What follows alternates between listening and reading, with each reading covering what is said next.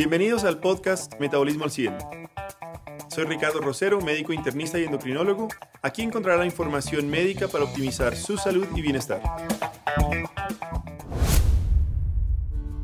Muy buenos días, muy buenas tardes, muy buenas noches para todos los que nos escuchan en este nuevo episodio de Metabolismo al 100. Eh, como siempre, eh, saludando desde cámara, desde San Salvador, El Salvador, eh, y previamente mencionada como Venecia, Caluca. ¿Cómo vas, mi amigo? ¿Qué tal todo? ¿Sigue lloviendo? Un saludo, un saludo, Ricardo. No, ya paró de llover, ya paró de llover. Eh, estos últimos días ha estado como muchísimo más tranquilo. Lo que se ha desbordado, hermano, es el tráfico. Yo no sé si está igual. Bueno, Bogotá siempre ha sido como muchísimo más caótico, pero San Salvador en este momento, o sea, es imposible. Entonces, agarro lancha y llego antes.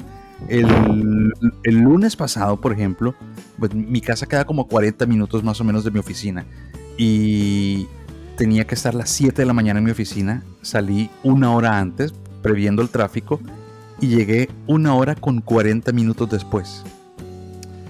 Eh, sí, yo no sé si es que pase lo mismo que está pasando en Bogotá y es que estamos ya eh, en la entrada de colegios de calendario B, entonces obviamente la ruta escolar más las rutas de universidades, caótico. Pero como bien dices, Bogotá siempre tiene su, su, su gracia.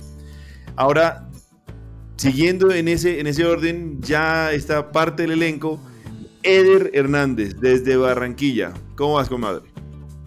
Cordial saludo para todos, muy feliz de estar nuevamente en este episodio que promete también ser muy interesante. Y además acompañado, Ricardo, el día de hoy, en una excelente compañía. Así es, la cereza del pastel. Hoy nos acompaña Valeria Yijá. Ella es nutricionista, dietista y además gastrónoma ella pertenece a la Clínica de Obesidad y Control de Peso de la Universidad del Norte y de la clínica de la misma universidad y hace parte del gran equipo que, lideras. Bienvenida a este podcast, Valeria. ¿Cómo estás? Hola, hola, ¿cómo están? Yo, bueno, bien y muy agradecida de, de, que me compartan este espacio hoy. Y bueno, espero que podamos conversar de cositas muy chéveres y aportar al conocimiento de todos. Seguro que sí. Por fin, por, fin, alguien que sabe de nutrición en este podcast. Al fin. Varios por fines. Varios por fines. Nos, hacía falta alguien que supieran en realidad de nutrición acá. Exacto, varios por fines. Uno, uno, alguien que por fin sabe de algo, por lo menos. ¿Qué algo? Y que ese algo sea nutrición. Segundo. Por fin, por, fin ahora alguien, alguien en este podcast de nutrición sabe lo que está hablando. Exacto, exacto. Y segundo, ya hacía falta los estrógenos, hermano. Entonces creo que ese tono de voz y además con ese acento costeño que es tan agradable, mi hermano, creo que esto se va a componer cada vez más. Tema para esta semana, Ricardo. Hombre, esto va a cambiar mucho la dinámica de los, de los Mythbusters en, donde estábamos porque eh, he recibido muchas, muchas, muchas preguntas y como discusiones y pensamientos de algo que está sucediendo actualmente en Colombia. Em, en diferentes partes del mundo ha, tenido su época de, de generar esta discusión y es acerca de impuestos a la comida eh, procesada, ultraprocesada eh, y pues evidentemente también a azúcares o bebidas o digamos a la comida chatarra. Esto ha generado un sinnúmero de, afirmaciones, un sinnúmero de, de miedos, de alegrías y entonces vamos a intentar en este podcast, en estos eh, programados 15 minutos, evidentemente nunca cumplidos, eh, intentar desarrollar algunos puntos claves sobre todo este tema para, para, para por lo menos aquí dejar algunos puntos claros. Y por eso es que nos acompaña eh, Valeria, que seguro, como ya lo anunciamos previamente, nos va a ayudar con su, con su conocimiento. Bueno, entonces, primero, la primera pregunta, y voy a dar paso a esto. En El Salvador hay o se anunció en, el, en, el, en este periodo Bukelele, Bukelele em, algo de impuestos a la comida eh, procesada o, dulces o algo así? No, mira, te voy, te voy a explicar. El, esto depende del libro, un poco, un, poco del, cada, tipo que llega a, un gobierno tiene un libro, ¿sí? Entonces se centra en lo que dice su libro. Hasta desde 1989 hasta el año 2009, 30 años, El Salvador tuvo un gobierno de derecha en algunos eh, ambientes considerado extrema derecha. Y obviamente su libro es el neoliberalismo. El neoliberalismo dice el mercado se autorregula. ¿sí? Y entonces, fomentando la producción, se generan más impuestos y por lo tanto sube la, la recaudación del Estado. En el 2009 cambia el gobierno y entra algo muy, muy similar, calcado prácticamente a lo que está sucediendo en este momento en Colombia. Y entra un gobierno de izquierda, un gobierno, una izquierda que fue anteriormente la guerrilla que durante 14 años eh, peleó la, guerra civil dentro de Salvador. Y entonces llega un comandante, un, tipo que no, no había sido un comandante guerrillero, sino que fue un presidente que estaba desde los medios de comunicación haciendo toda labor de, digamos, de contrainsurgencia eh, a, favor de la, de, la izquierda en el país, un tipo que ganó mucha popularidad, y ese tipo llega al poder y obviamente su libro es completamente diferente. Su libro es el socialismo. Y entonces, ¿qué dice el libro del socialismo en cuanto al tema de la recaudación estatal? Pues dice que el que más tiene, pues es el que tiene que pagar más. Y el que menos tiene es el que tiene que pagar menos. Entonces, eh, en, este libro eh, hay, un, hay, un apartado en el que explica que eh, tenés que ponerle un impuesto a todo lo que no sea básico. Sí, entonces, la, digamos que una gran masa de la población eh, obviamente tiene que, tiene que cumplir con su canasta básica y todo lo que se salga de esta canasta básica entonces es un lujo. Y entonces tú tenés que ponerle un impuesto al lujo, porque el libro del socialismo dice que todos tienen que ser iguales pero no porque los de abajo suban, sino porque tenés que bajar a los que están arriba. Esto es lo que la premisa del socialismo. Entonces, eh, cuando entra la guerrilla a gobernar El Salvador, empiezan a poner una serie de impuestos. Por ejemplo, eh, pusieron impuesto a la importación de armas pusieron impuesto a la importación de vehículos de, vehículos de lujo, pusieron impuestos a propiedades por encima de cierta extensión de terreno y por supuesto pusieron un impuesto a los grados de alcohol de, las bebidas eh, embriagantes. Entonces, la gran mayoría de, gente, a diferencia de Bogotá, yo viví cinco años en Bogotá, Valeria, entonces a diferencia, en Bogotá yo recuerdo que eh, lo, que, lo que tomaba los que no teníamos plata, dentro de los que estaba yo, pues era aguardientes y eh, algún vinito en caja. Eh, ya hablamos del tequimón en ese podcast, entonces también el, tequimón era parte de la canasta básica de nosotros en la universidad. Y entonces en El Salvador sucede, no, no, sucede de la misma forma. Lo que toma la mayor cantidad de personas es cerveza. Y entonces la cerveza no le pusieron tanto impuesto, ¿sí? sino que pusieron 4% de alcohol y eh, bebidas arriba de 4% de alcohol tenían que pagar un 25% más, más de impuesto. Luego todas las otras bebidas que tienen más grados de alcohol, el whisky, el ron, el vino y es, que, que, son en El Salvador bebidas más elitistas tenían mayor impuesto. Entonces, esto fue lo que sucedió, esto fue lo que sucedió y, básicamente es esto, ¿no? Es, un impuesto a la capacidad adquisitiva de la gente. Eh, tuvo su principal, su principal eh, característica en el alcohol, pero pues también te lo puedo decir cosas súper exóticas como por ejemplo ponían retenes policiales a la salida de las zonas de ocio, a la salida de la zona rosa, por ejemplo, que saben que son lugares donde la gente se está divirtiendo, donde la gente está departiendo con gente y donde la gente está pasando un, buen rato. Eh, entonces ponen un retén justo donde saben que la gente va a salir, entonces empiezan a agarrar gente que sabe que ha consumido alcohol, le ponen un antidoping y, y, la gente que, obviamente sale con el antidoping alto, pues entonces van 72 horas a las Bartolinas. Eh, ese libro, es eso lo que sucede, ese libro. Eh, no sé por qué em, sentí un déjà vu con el episodio anterior cuando me preguntaron sobre medicina funcional y cierto nivel de catarsis. Hiciste, hiciste la catarsis. No, no, fue mi catarsis. Sentí la misma catarsis por ahí. Pero bueno, el, el, tema es que, es que sí, fíjate que ya están hablando de alcohol. Eh, aquí se está eh, promoviendo más las bebidas, digo, los, los, los alimentos ultraprocesados. Eh, y aquí de pronto empezamos con, con, con, definiciones, ¿cierto?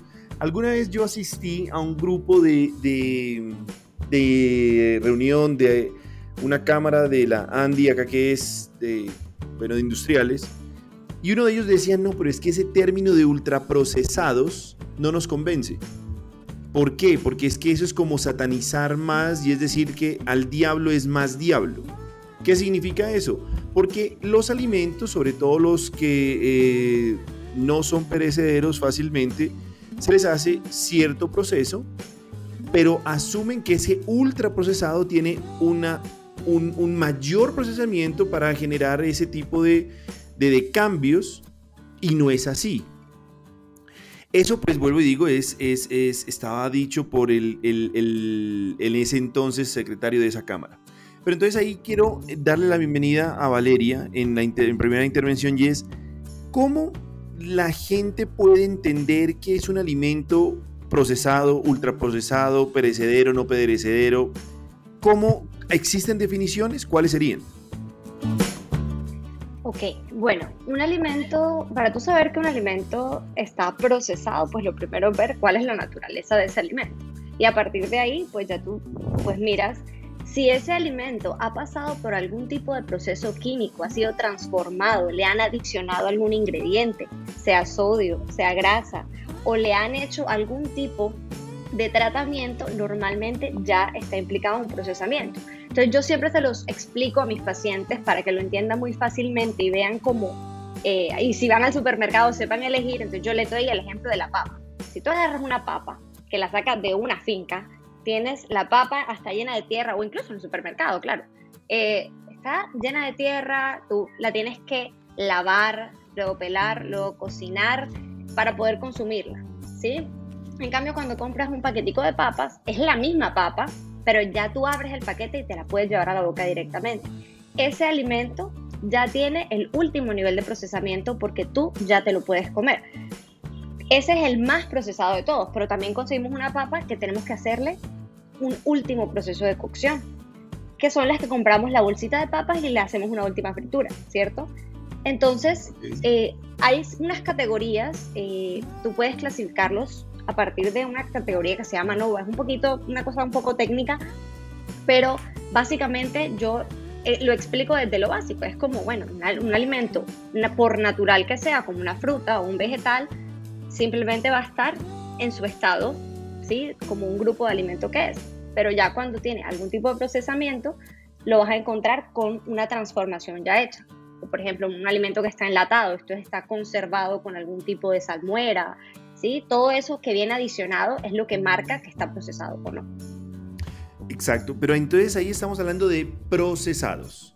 Y cuando le hablamos de ultraprocesados, ¿hay algún proceso mayor a lo que acabas de decir, cara tratamiento, adición, que se requiera para categorizarse como ultraprocesados? Pues no, le, subieron el fuego a la, cocción, hermano. ¿O le pusieron más sodio? sí, le, pusieron más aceite. Exacto, o pasó por el, por, el, por el procesamiento de embalsamiento de los egipcios, algo diferente para hacer, o la definición administrativa, digámoslos, que, que, me, que me dieron a mí en su momento, es correcta. O sea, es, es, es más que todo eh, el tema de, de qué tan accesible está el alimento para consumirlo directamente. Si tú ya te lo puedes comer directamente del paquete, ese es el último nivel de procesamiento que puede tener. Luego, ¿el atún en lata es un ultraprocesado? Eh, sí. Técnicamente, claro. Eder. Sí, mira que, eso es muy importante porque esa delgada, esa delgada línea eh, puede llevar a confusión a muchas personas y, de pronto aquí viene un poquito más el debate que seguramente Ricardo mencionará más adelante eh, con este tema del, entre comillas, impuesto saludable impuesto saludable cuando comienzan a meter esto como, como una estrategia y contiene como una, una doble intención. Pero digamos, Ricardo, para aportar al, a, lo, que comentaba Valeria, eh, digamos que el, el, alimento ultraprocesado es aquel que tiene una mayor cantidad de sustancias para conservarla, para preservarla, tiene unos aditivos que hacen que se incremente su sabor, que se vuelva más llamativo para, para que la persona lo siga consumiendo y generalmente hace referencia un poco a toda esta, a todos, a todos estos empacados, a toda esta comida chatarra como tal, entre comillas. Pero hay que también decir que hay, algún, hay un término o unos alimentos intermedios que tienen unas sustancias como para, para mantenerlos más conservados. Aquí entraría un poco el tema, por ejemplo, del atún, que tiene una sustancia, unos conservantes que puede durar inclusive meses y años allí, ¿verdad? Pero que no se compara, por ejemplo, con otro tipo de, de, de, de alimentos empacados, como decía Valeria ahorita, que, o, o, incluso panes que encuentra uno por allí que duran años y, y, permanecen iguales. Entonces, no conozco una definición exacta como para decir tal porcentaje de tal cosa, pero sí hay un tema de, mayor, eh, digamos, elementos tóxicos, eh, por decirlo así, que pueden llevar a afectar la salud. Caluca. Aquí entra otro tema que, quiero también poner sobre la mesa y es qué haces con el impuesto. Vos sabés que, por ejemplo, en México, en el año 2014, eh, pusieron un impuesto a bebidas azucaradas y a comida chatarra. Y únicamente el 20% de ese impuesto fue utilizado en salud. Entonces, eh, no solamente es poner el impuesto, sino qué haces con ese impuesto a, mí me, a mí me preocupa ese tema porque, porque estamos, no sé, eh, Salvador, como esté, pero siento yo que actualmente Colombia estamos tan polarizados que cualquier cosa que se diga puede ser utilizado como daga, ¿cierto? Para bien o para mal. Eh, entonces, definitivamente pienso, pues aquí está muy claro para todos los, los que hemos seguido eh, como esa idea de financiación del gobierno, para dónde va a ir. Definitivamente sabemos que, que, tienen unas obligaciones que cumplir y que yo quisiera, yo quisiera de pronto si, si, si, nos, si todos los participantes hablar es como ser muy apolíticos. Veamos qué ha pasado, tenemos que evidencia para evitar ya, ya no tenemos sponsors a nivel, a nivel de, de, de, de, de industria. Ahora no quiero que llegue también el, el gobierno a, a, cerrarnos el, el, podcast. Uy. Ahora, ahora, ahora vienen y nos callan. Sí, no. sí, sí, sí. Aquí viene un tema que estaba mencionando. Fíjense que tal cual como dicen, no hay una definición muy clara de procesamiento, ultraprocesamiento y todo eso. Eh, pero sí se siente, y, y, lo que decía este tipo, porque lo decía hace cuatro años, eh, es cierto, o sea, simplemente es como un superlativo que utilizan, es para generar mayor grado de, de, de, de temor o, o, algo así. Luego, ahí vienen temas asociados, como el que menciona, de impuestos, que los quiero tocar en la segunda parte de este capítulo. Luego, en este momento, ¿cuál sería esa evidencia, o bueno, digamos, cuáles son esos, esos aspectos negativos deleterios para salud que podemos hablar nosotros de, de alimentos procesados o ultraprocesados? No sé si de pronto Eder y después Valeria me, me, me ayudan con esa, con esa respuesta. Bueno, eh, sí es muy importante eh, tener eso claro porque digamos como eh, entre más sustancias eh, conservantes, mientras más estimulantes de sabor, mientras más, eh, digamos, este tipo de, elementos exógenos tenga un alimento, va a favorecer a la presencia de alteraciones en la salud. Seguramente eh, Valeria nos, nos, comentará la experiencia que, tiene en este sentido, pero voy a decir simplemente para que el público que nos escucha tenga claridad. Entre mayor consumo hay de esta comida, digamos, no natural, eh, hay mayor riesgo de enfermedades como la diabetes, la hipertensión, los problemas de colesterol y triglicéridos, la obesidad, algunos tipos de cáncer y demás. Entonces, de ahí la importancia de que entendamos cuál es el problema y el trasfondo de todo esto, ¿vale? Sí, es que definitivamente, y yo lo puedo decir desde mi consulta, que la mayoría de las personas que llegan con problemas metabólicos, como los que Eder acaba de mencionar, son de estas personas que consumen cantidades altísimas de, este, de estos tipos de productos. Y tengo que aclarar dentro de todo, porque estaba también el tema de que si el atún o no el atún, que para, para este tema de, del impuesto de comida chatarra hay ciertos alimentos que están seleccionados para eso. Y entre esos creo que el atún no califica, porque es que a pesar de que sí tenga algo de conservantes, pues no, no quiere decir que sea un alimento nocivo. Entonces, eh, sí hay que, hay que revisar al detalle. Yo, por ejemplo, lo primero que les digo a, mis pacientes es que revisen los ingredientes. Si tú encuentras una mano de ingredientes impresionante en ese producto, y bueno, ¿cuál es la calidad de esos, de esos ingredientes? Les explico que hay que leer, leerlo de mayor a menor, para que si tú ves que el primer ingrediente es azúcar, bueno, estás comiendo más que todo azúcar, así eso diga que es cualquier otra cosa. Y, y dentro de todo creo que una de las cosas que más me emociona eh, de que le pongan impuesto, porque lamentablemente tengo que decir que sí me alegra, no sé si están de acuerdo conmigo o no, pero eh, digamos que es el tema de las gaseosas, el consumo de bebidas azucaradas que tiene un impacto altísimo y muy negativo para la salud de las personas y que en nuestra hasta ahí llegó el patrocinio de Pepsi. Uy. Ah. Hasta, ahí estábamos queriendo que Pepsi nos patrocinara y, yo creo que hasta, aquí, hasta aquí llegamos, sí. Hay un tema muy interesante que yo quiero dejar claro y me permito interrumpir a Caluca porque porque yo soy un fanático del, del, acento costeño. Yo siempre he intentado aquí tener esa representación caribe de, Colombia que, que, me encanta. Ah, siendo yo pastuso, evidente, tal vez por eso lo, lo que me falta le, le, le lo... No parece, pero sí. Pero, pero, pero, mi hermano, algo está pasando con los costeños. Eder duró 22 minutos en, en, en, dañarnos el convenio que teníamos ya con los, con los patrocinadores. Valeria ahorita a los 20 minutos ya nos tiró Pepsi. ¿Qué vamos a hacer, compadre? O sea, ya con eso ya estamos jodidos.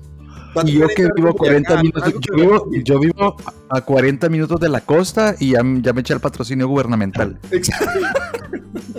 Algo pasa, hermano. Sí, la próxima, no sé si cerrarlo y, volver a tocar este tema con, con, en la próxima semana con un boyacense a ver cómo nos va. A ver si hay puntos altos nos apoya. O viajas vos a Cartagena y hacemos ahí y, empezás a despotricar contra toda la gente que le gusta el sancocho. Eso, eso, eso, mejor, mejor.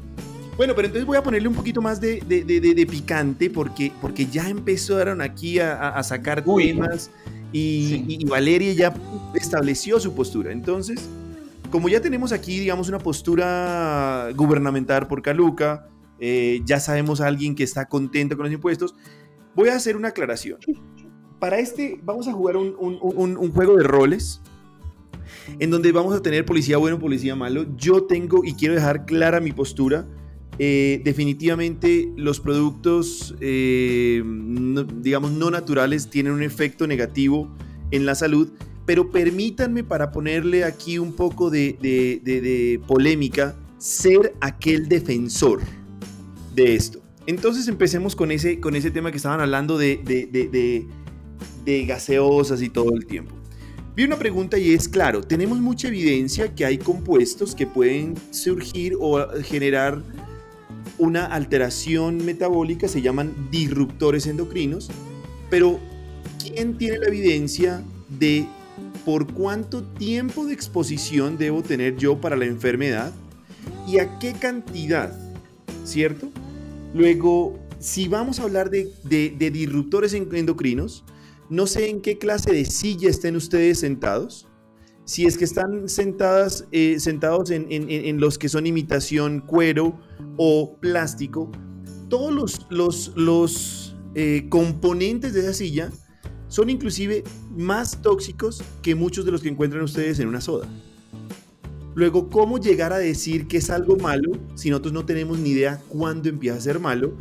Y la, y la carga genética de la enfermedad mm, eh, crónica no transmisible es impresionante. Vamos a hablar de obesidad. El 80% de la enfermedad de obesidad es de origen genético, poligénico. Y sabemos que el aporte nutricional para la, para la enfermedad no es que sea de alto impacto. Luego, después de eso, ¿cómo poder llegar a decir esto es malo o esto es un impuesto a favor de la salud? Porque ahí sí quiero llegar a recordar las palabras o la invitación de Caluca decía, ¿para la salud? ¿O es que va a coger la plata para otro, otra cartera? Porque la salud sigue viniendo por el traguito y por eso no le van a meter impuesto, porque nosotros dependemos en Colombia de la salud a expensas del trago y el juego, el vicio. Entonces ahí ustedes qué pueden decir? Luego, yo estoy ahorita tomando, a mí me encanta, y a mí me jodió la, la intervención de, de, Valeria porque dijo cualquier enlatado. Y yo para este, para este coctelito de podcast siempre me hago agua. Un jugo de, un jugo de piña. no, no, no, no, Enlatado, enlatado. Limón con, con, con soda carbonatada y liches, que me encanta esa vaina. Y el almirba no puede haber nada mejor y es enlatado. Entonces, de una vez entró Valeria con los taches arriba, hermano. ¿Qué pasó ahí? Nos quita el patrocinio y ahorita me ataca. No, yo no te ataco por los liches. Depende de la porción siempre. Bueno, este, este, podcast se demora una hora, créeme que la porción es abundante. La, este, Ricardo, la mejor respuesta del internista, depende. Todo depende. Depende. Y del comunicador. del comunicador es igual. Sí. Ah, también. también. Todo, no, no hay nada absoluto. Todo depende. Depende. Oye, en ese sentido yo quisiera decir, Ricardo, algo porque, a ver, porque si estamos tomando, poniendo un impuesto a lo que sea y ese dinero está utilizándose de manera adecuada, pues bien me parece. Pero es que independientemente de eso, yo lo que digo o, o, o lo que voy pensando es, eh, realmente, independientemente de que el dinero se use bien o mal, digamos, ya sabemos qué va a pasar en Colombia. Eh, pero independientemente de eso, el problema de fondo es realmente que hay que ponerle un impuesto a la comida inadecuada para que la gente coma bien y entonces no se enferme. O sea, el problema es de impuestos. O, eh, hemos tenido, por ejemplo, eh, digamos, en otros, en otros contextos, por ejemplo, con el tema del cigarrillo y cómo a las, a, las, a las cajas de los cigarrillos le ponían el cáncer de pulmón, el cáncer de... Creo ¿verdad? que sigue eso, creo que sigue. Es como por Exacto. ley acá, ¿verdad? Míralo, eh. Míralo ahí, mira, míralo, míralo. Ahí no los muestran por ahí. Eh... Exacto. Entonces, el punto es, o es un tema de educación alimentaria. Pues, ¿dónde está realmente, eh, más allá de que el dinero se use bien o mal, yo quiero aportar eso al, al debate y al análisis? Eder, pero mira, ¿el impuesto a qué es? ¿El impuesto es al, a la comida en sí o es a la porción de la comida? Porque, por ejemplo, lo que pusieron el, el, el impuesto al alcohol en El Salvador, lo pusieron a los grados de alcohol. Entonces la gente lo que, que, que wow. hizo, por ejemplo, había una cerveza que era muy, muy, muy consumida, pero era muy consumida. Y esta, y esta cerveza tenía 4.2% de alcohol. Más de y entonces... paga. Exacto, entonces dijeron más de 4 paga. Entonces, ¿qué hizo esa cerveza? Bajó 2 grados y uh. siguió vendiendo exactamente, o incluso vendió más, porque la gente la siguió consumiendo y claro, como, como no le pegaba tanto, entonces podían, podían consumir más. Entonces, yo que no conozco el, el, el, impuesto colombiano, te pregunto, ¿a qué es el impuesto? ¿Es a la porción o es en sí el alimento? Wow. Wow, wow. Bueno, bueno, bueno. Aquí, aquí de, antes de, de, de, dejar hablar a, Eder, hay que decir claramente que esto es una propuesta o un proyecto de reforma de, tributaria en donde todavía no tenemos claridad de esas preguntas. En este momento está en debate. Es un gobierno que necesita recaudar un, X número de, dinero para su plan de gobierno. ¿Listo? Eh, luego en ese momento, no sé si Eder o Vale tienen información, yo desconozco esa respuesta. No sé, antes de hacer una, otra intervención, pero no sé Eder o, Vale si tienen algo eh, para aportar al respecto de la pregunta de Calo. Mm, o sea, yo sé que, bueno, de pronto esto puede tener algo de relación con el tema de los sellos, puede que esa sea una de las formas como lo vayan a, a regular también, porque digamos que los sellos marcan em, sí, como el rotulado frontal, esos sellitos negros octagonales que están proponiendo ahora, porque los que inicialmente habían aprobado, mejor dicho, los pelearon hasta el final del mundo y ya tomaron la decisión de que los que tenían más evidencia científica iban a ser. Eh, y, bueno, esos están marcados por los alimentos que tengan, em, por ejemplo, más de 10 gramos en 100 mililitros de azúcar, ponte tú. Entonces, podría pasar que el tema de la porción haga que se le quite el sello. Entonces, esa pregunta, digamos que tiene algo de conexión con eso, pero pues todavía realmente no hay como, no hay un soporte que diga que así va a funcionar. Estoy aquí suponiendo cosas y relacionando este tema porque podría ser que, que sí lo manejen desde ahí. Bueno, hasta hoy, eh, digamos cuando estamos grabando el podcast 18 de agosto, lo que hay todavía es una propuesta eh, que lo que busca es grabar este impuesto a los alimentos que definen como ultraprocesados y del cual ya hay como un listado tentativo, ¿verdad? Que incluye por supuesto las bebidas azucaradas y hay como un listado, incluso hay unos alimentos que considerándose aún ultraprocesados, pero al considerarse que hacen parte de la canasta familiar de una población menos favorecida, incluso no se van a grabar.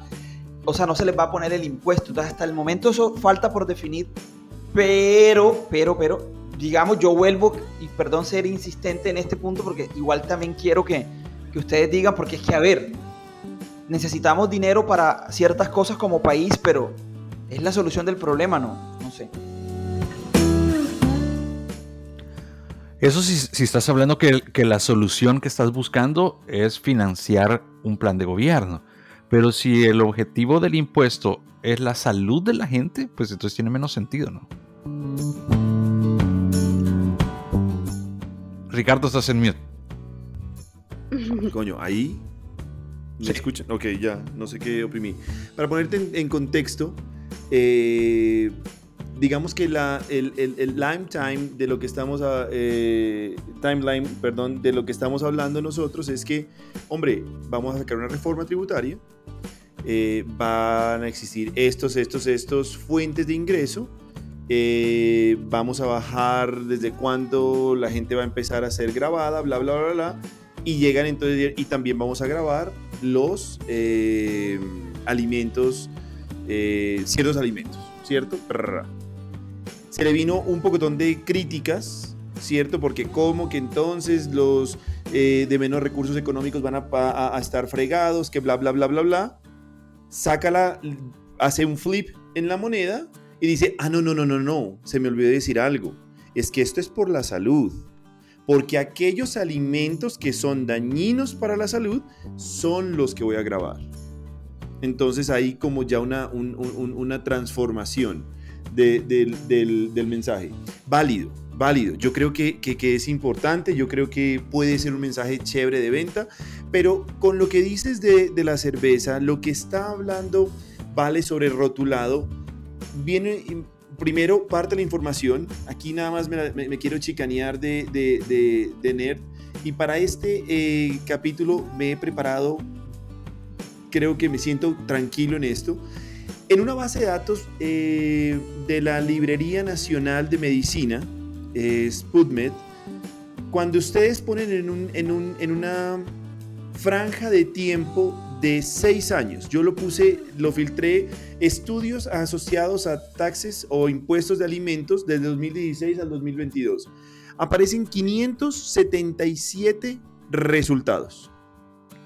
Hay de todo. Y es súper, súper interesante porque hay resultados de otros países que los pusieron, los buenos, los malos, de que la mayoría son modelos. Los modelos matemáticos y de cálculo financiero como tal dicen, hombre, esto es muy bueno porque claro, con esto usted se financia y tal cual lo que está sugiriendo eh, Caluca desde su primera intervención, si es que usted financia esto para retribuir y engrosar la cartera de salud, súper chévere, porque esos impuestos los puede poner a favor de salud. Pero otro dice, ojo, que ninguna ley, entiéndase como impuestos o como, como, como subsidios, son matemáticamente correctos. Y aquí viene un tema justo lo que estaban diciendo. Este es un artículo publicado en, en, bueno, Nutrition Society del 2016, hecho por eh, Jensen Smith, que son del Departamento de Economía y Alimentos de Copenhague, en donde dice el estado del arte de los taxes de alimentación y la promoción de, de public health. Interesantísimo lo que dice. ¿Por qué? Porque la conclusión es, realmente lo que ha hecho hasta ahora la evidencia de los taxes o los impuestos en alimentación es hacer cambiar em, la forma de mercadeo, que es justo lo que está diciendo Caluca. ¿Qué significa esto? Hombre, si es que a mí me están diciendo que yo tengo que, me van a grabar por, voy a decir algo, una, una, una, una soda, em, porque tiene 10 gramos de, de azúcar, entonces la pongo en 9 la vendo un poquito más barato, no grabo y simplemente por default aumento el consumo. La mayoría de esas estrategias de las industrias ha favorecido la industria. Claro, es que la industria, la industria no va a perder. Nunca. O sea, aquí, aquí, aquí que, quede algo claro. Quien menos lo va a sentir es la industria. Quien, quien, más, evidencia. quien más va a notar el resultado del impuesto es el consumidor que o le va a tocar eh, comprar más para lograr el mismo resultado o va a poder, ¿me entendés? Lo que pasó con el alcohol, que pues, vas a poder acceder a algo que, es más ralo, ¿no? Y, aquí viene otra idea conspirativa. ¿Quién va a ser el generador de los labels o de los rótulos de los alimentos? ¿Quién es esa empresa gurú que va a decir, hombre, sí, sí, sí, yo a usted le paso o no le paso este alimento. ¿Y por qué es conspirativa? Porque de pronto es parte de lo mismo para generar más empleos de, sabemos quién es a quién es. Pues claro, porque yo genero una necesidad. Usted tiene que tener un label, ¿cierto? Usted tiene que tener una, una, agencia regulatoria. Ah, pues creamos la agencia regulatoria. Ok, y usted tiene que, que pasar ciertos estudios. Y para eso tiene que pagar esto, esto, esto, esto. Aquí existe una sociedad que la hizo un senador médico y ese, fue senador y se inventó un gremio. Y se inventó una ley donde todos tenemos que estar eh, matriculados a, esa, a ese gremio para ejercer la medicina. O sea, no contentos con habernos cascado todos los años para, para estudiar esto, ahora tenemos que inscribirnos y pagar por esa inscripción para mantenernos. O sea, ¿por qué? ¿Para qué? Ajá, es porque el negocio del hombre después del Senado es su, su cartica de retiro. Ahora aquí lo mismo. ¿Quién va a ser el que me dé a mí el certificado? Cuando sabemos cuán burocrático es. Entonces, ¿será que es también formas de financiación de otros negocios paralelos a la, a política o no? Luego, ahí yo dejo mi intervención porque me pareció súper interesante lo que, lo que dijeron y ya hay evidencia de lo mismo que has mencionado. Lo único que sabemos hasta ahora es que la industria no perdió absolutamente nada. Si vamos a, contestar la pregunta de Eder y es, hombre, ¿esto realmente sirve? Pues les tengo.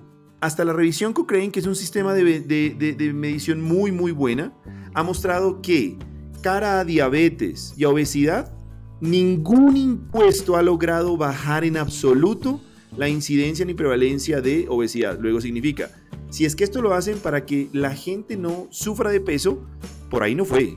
Porque tenemos Nueva Zelanda, México, Estados Unidos, la Comunidad Económica Europea, Chile, con evidencia escrita que está manifiesto en esas bases de datos, en donde mm, mm, por ahí no fue. ¿Por dónde creen ustedes que sí sirve ese impuesto? Sobre, sobre todo en bebidas azucaradas, que es lo que más le, le disgusta Vale. Cuéntenme, ¿ustedes qué creen?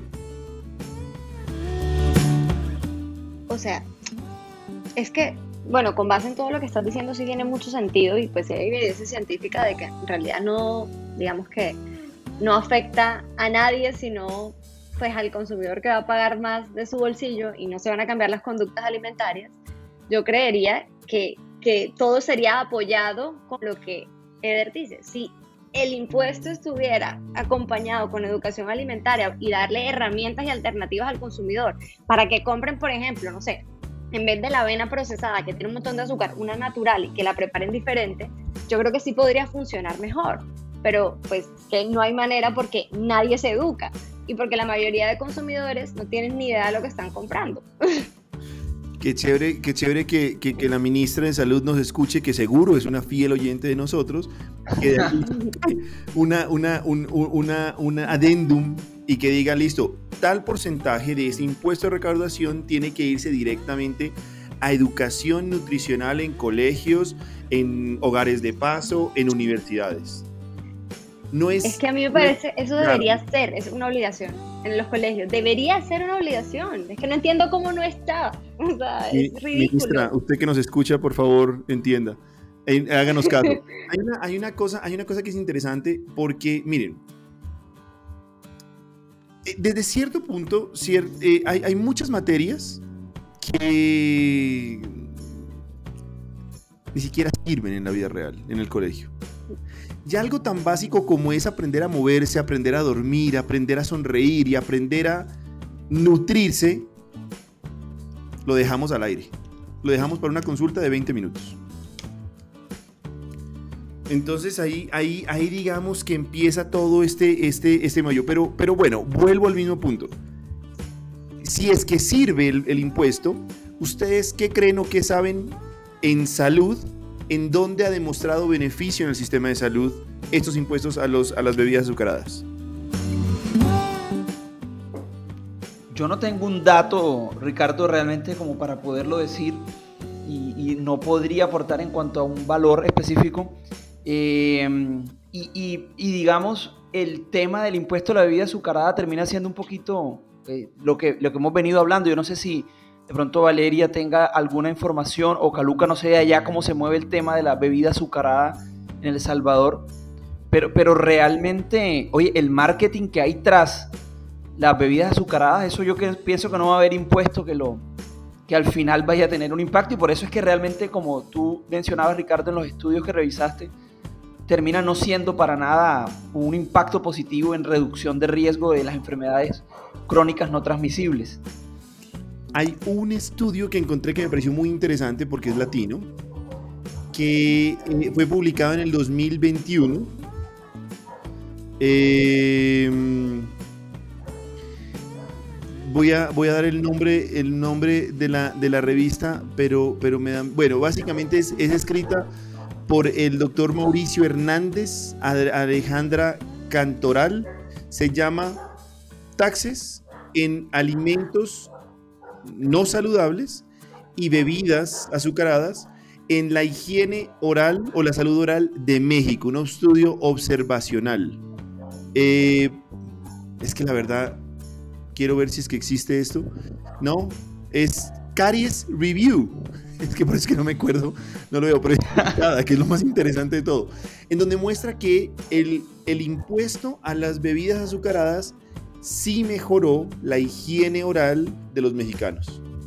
Es el único impacto positivo que hasta ahora he visto publicado. Caluca, ¿qué nos quieres decir? Yo te tengo un dato que aparece en la revista El Economista eh, en España.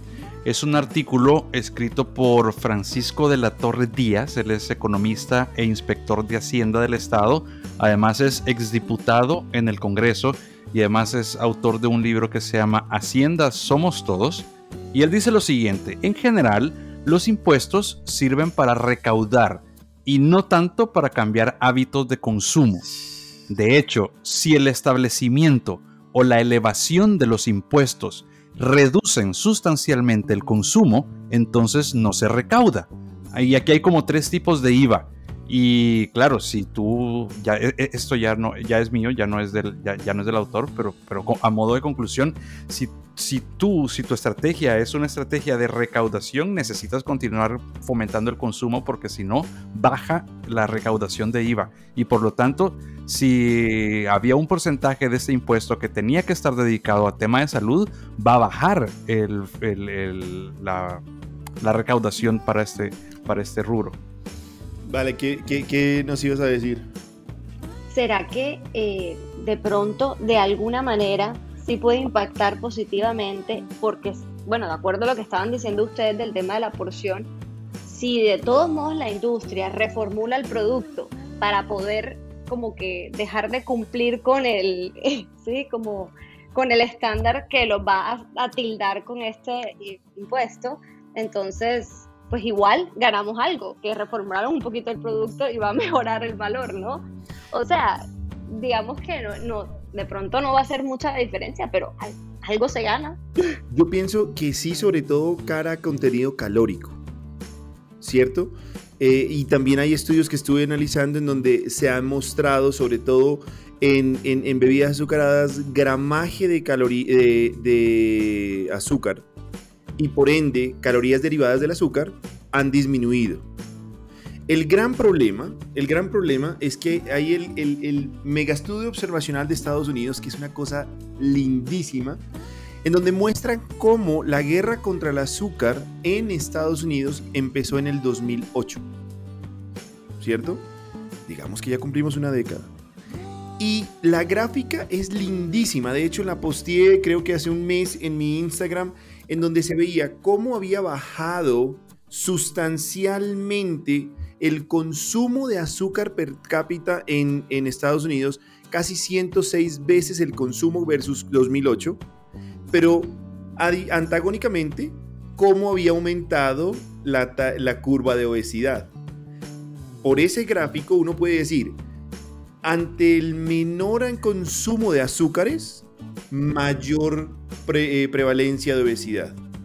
Luego, cada vez hablamos más, definitivamente el azúcar es malo, no creo que se necesiten 15 científicos para decir que sean malos. Ahora sí, ¿es el azúcar el culpable? Ese es el tema. Y este es el, gran debate del pleito de O.J. Simpson.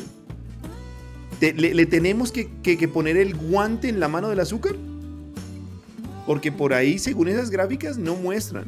Y entonces... ¿Vos te acordás, te acordás, perdón, te acordás un, un Mythbusters que hicimos al inicio de los podcasts en los que hablamos del azúcar? Sí, sí, y el mito, el mito, Eder, este te va a gustar. El mito era, ¿es el azúcar la primera droga de la humanidad?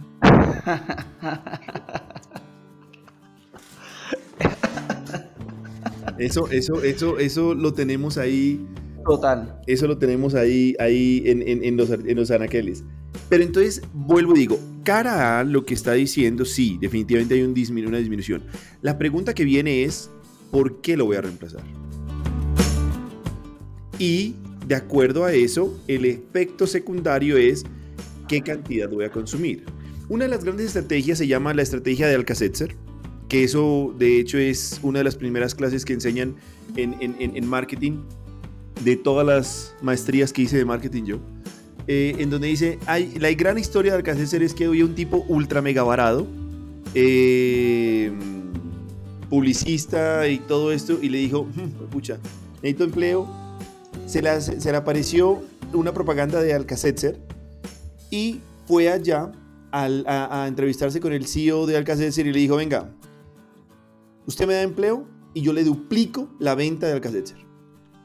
Tengo la estrategia. Dijo, si usted me, duplica eso, yo lo vuelvo director.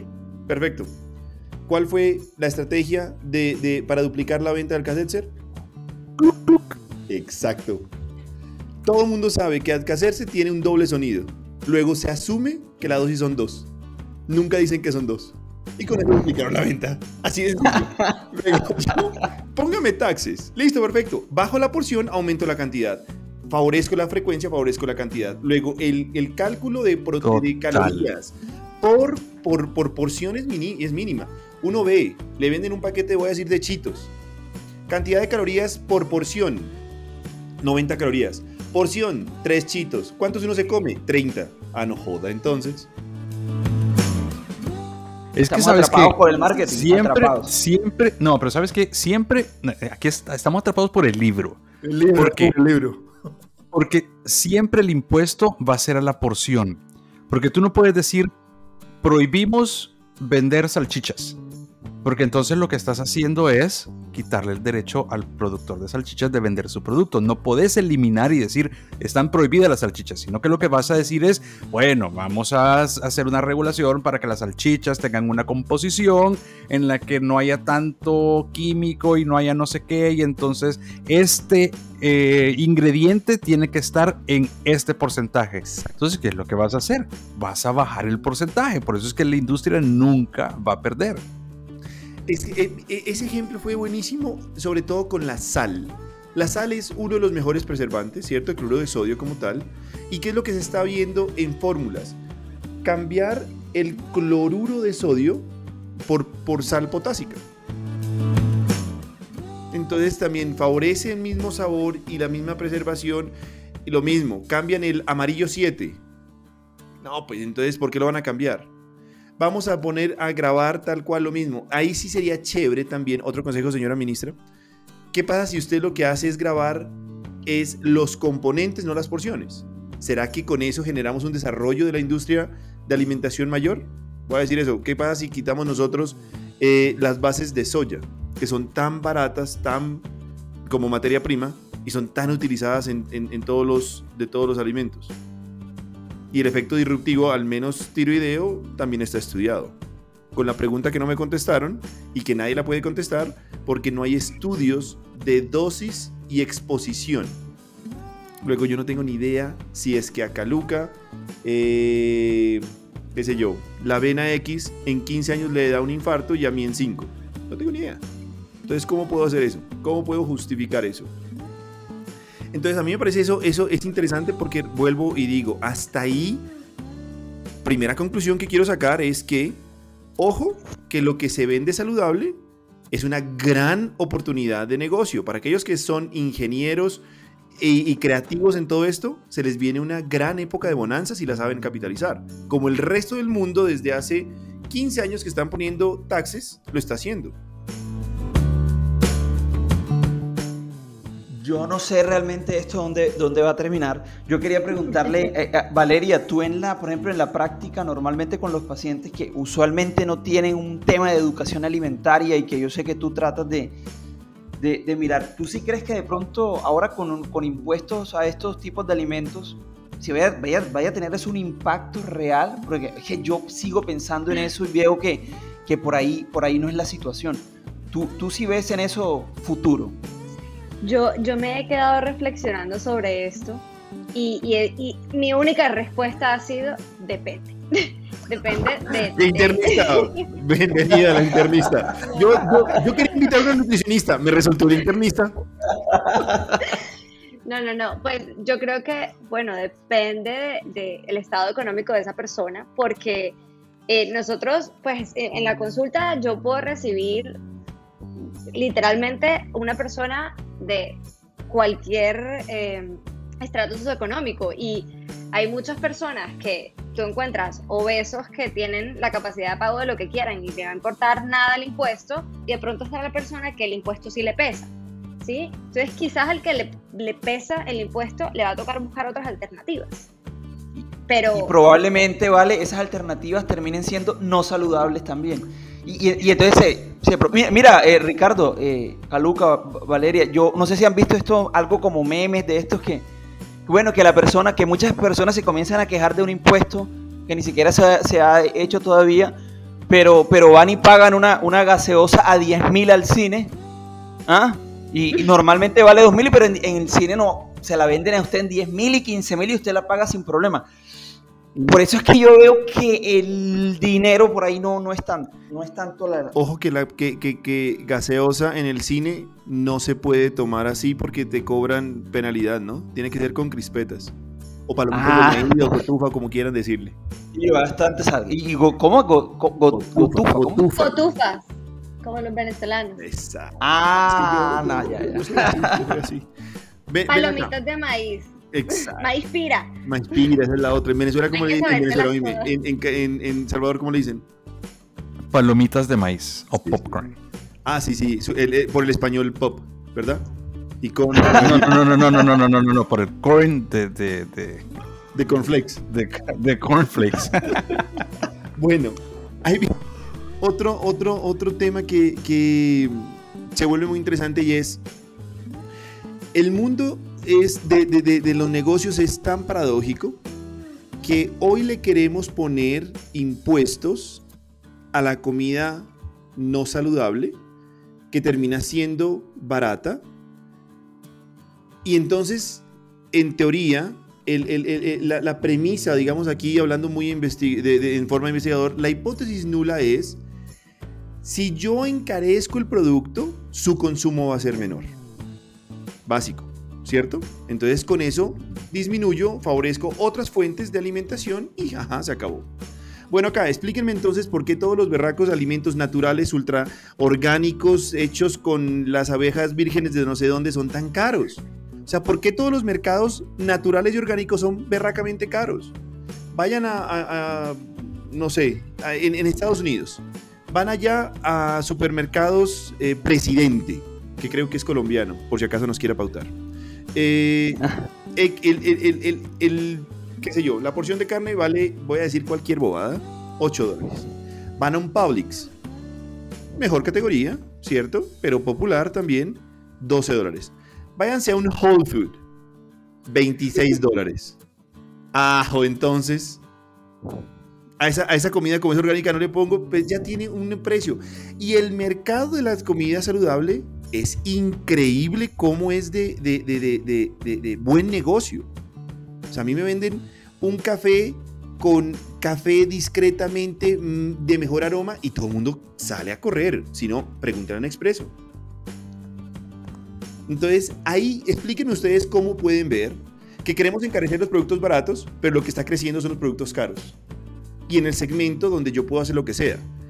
A mí no me vengan a decir que el que se compra una, bicicleta a los 40 años de 30 millones de pesos para andar mostrando nalga por ahí, haciéndose el que, el que está haciendo ejercicio después de 40 años, no puede comerse el whisky que se le dé la gana, la carne que se le dé la gana o comprarse la mejor dieta que, sea, que se le dé la gana.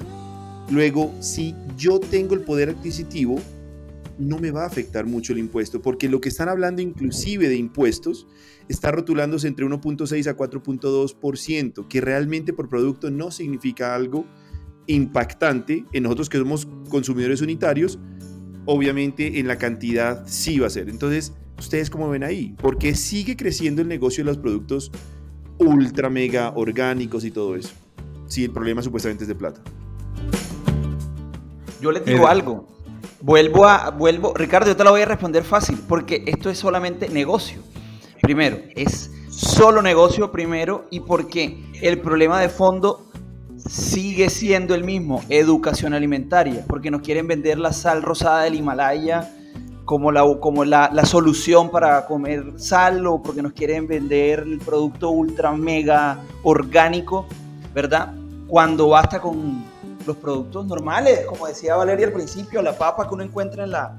No tiene que ser la papa orgánica traída de no sé dónde, no. Entonces, la sal del Himalaya es deliciosa. Ese desconocimiento nos lleva precisamente a caer en... A mí me parece que es un truco de el establecimiento simplemente para eh, obtener recaudos. esa, palabra establecimiento me pareció así sola.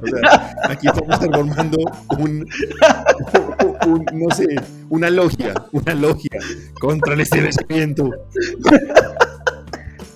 ¿Será que, ¿Será que de verdad si, si son así de costosas las, las dietas? O sea, como una dieta saludable sí es así de costosa como la gente la pinta, porque a mí hay pacientes que me escriben y, y la dieta que me vas a mandar es muy cara. O sea, porque supone que yo les voy a poner a comer salmón y pollo todo el día. Cuando en realidad uno puede hacer una, o sea, un mercado en realidad natural de frutas, verduras, leguminosas eh, y cereales integrales, no te va a salir tan costoso. Si te vas a comprar el sí, la, sal exótica y el... no, cuidado con la sal del Himalaya, cuidado con la sal del Himalaya. Estamos en, las parrillas, en, la barbacoa, la, la sal del Himalaya en las barbacoas es un must. Además que estamos a de firmar con sal del Himalaya. Oye, oye, Ricardo, lo que pasa para, para, un futuro, lo que pasa es que tengo entendido que Caluca es además que Valeria es gastrónoma, pero Caluca no sé si es también chef o es solo de los, de los del grill. ¿Cómo, cómo es? No, no, no. Porque ahí se pueden entender. Parrillero, parrillero. Soy parrillero, soy, yo, yo, yo soy parrillero. No, no, no. Él, él, tiene, él tiene también. Él es de, de, género fluido, porque también ha hecho unas popusas grabadas en videos. mejor dicho, yo soy. Loco, no tiene nada que ver con parrilla. Yo soy crossover. Exacto, exacto, exacto. Es más crossover. Pero bueno, entonces volviendo. Eh, intentando cerrar. Intentando cerrar. Sí, eso. Em, creo que, creo que para responder la, la o, sí, lo que iba, o apoyando lo que iba diciendo, ¿vale? Es definitivamente, eh, creo yo que en pro de diferenciar mercado de realidad, yo creo que cada vez tenemos que, que, ir quitándonos un poquito más de nuestro léxico comida saludable. Porque la comida saludable ya está estigmatizada en precio alto. O sea, realmente tenemos que aprender, acotar, añadir alguna otra, otra forma para quitar la comida saludable porque ya tiene un rótulo de irse a mercado orgánico, no sé qué, donde es la comida saludable. La misma cosa simplemente con harinita de, de, de, ¿cómo se llama esto? De avellanas y con eso ya nosotros sentimos que somos reyes. Ricardo, y que no sea comida real, por favor. Exacto, ni tampoco comida real porque pues la verdad lo que estamos hablando, o sea, un buñuelo es real, y que no me lo estoy, no lo estoy imaginando. No jodan aquí, no jodan con esa pendejada.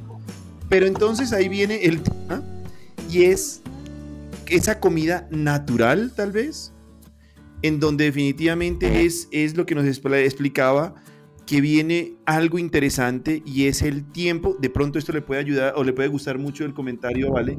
Porque es el tiempo que nosotros le dedicamos a preparar los alimentos.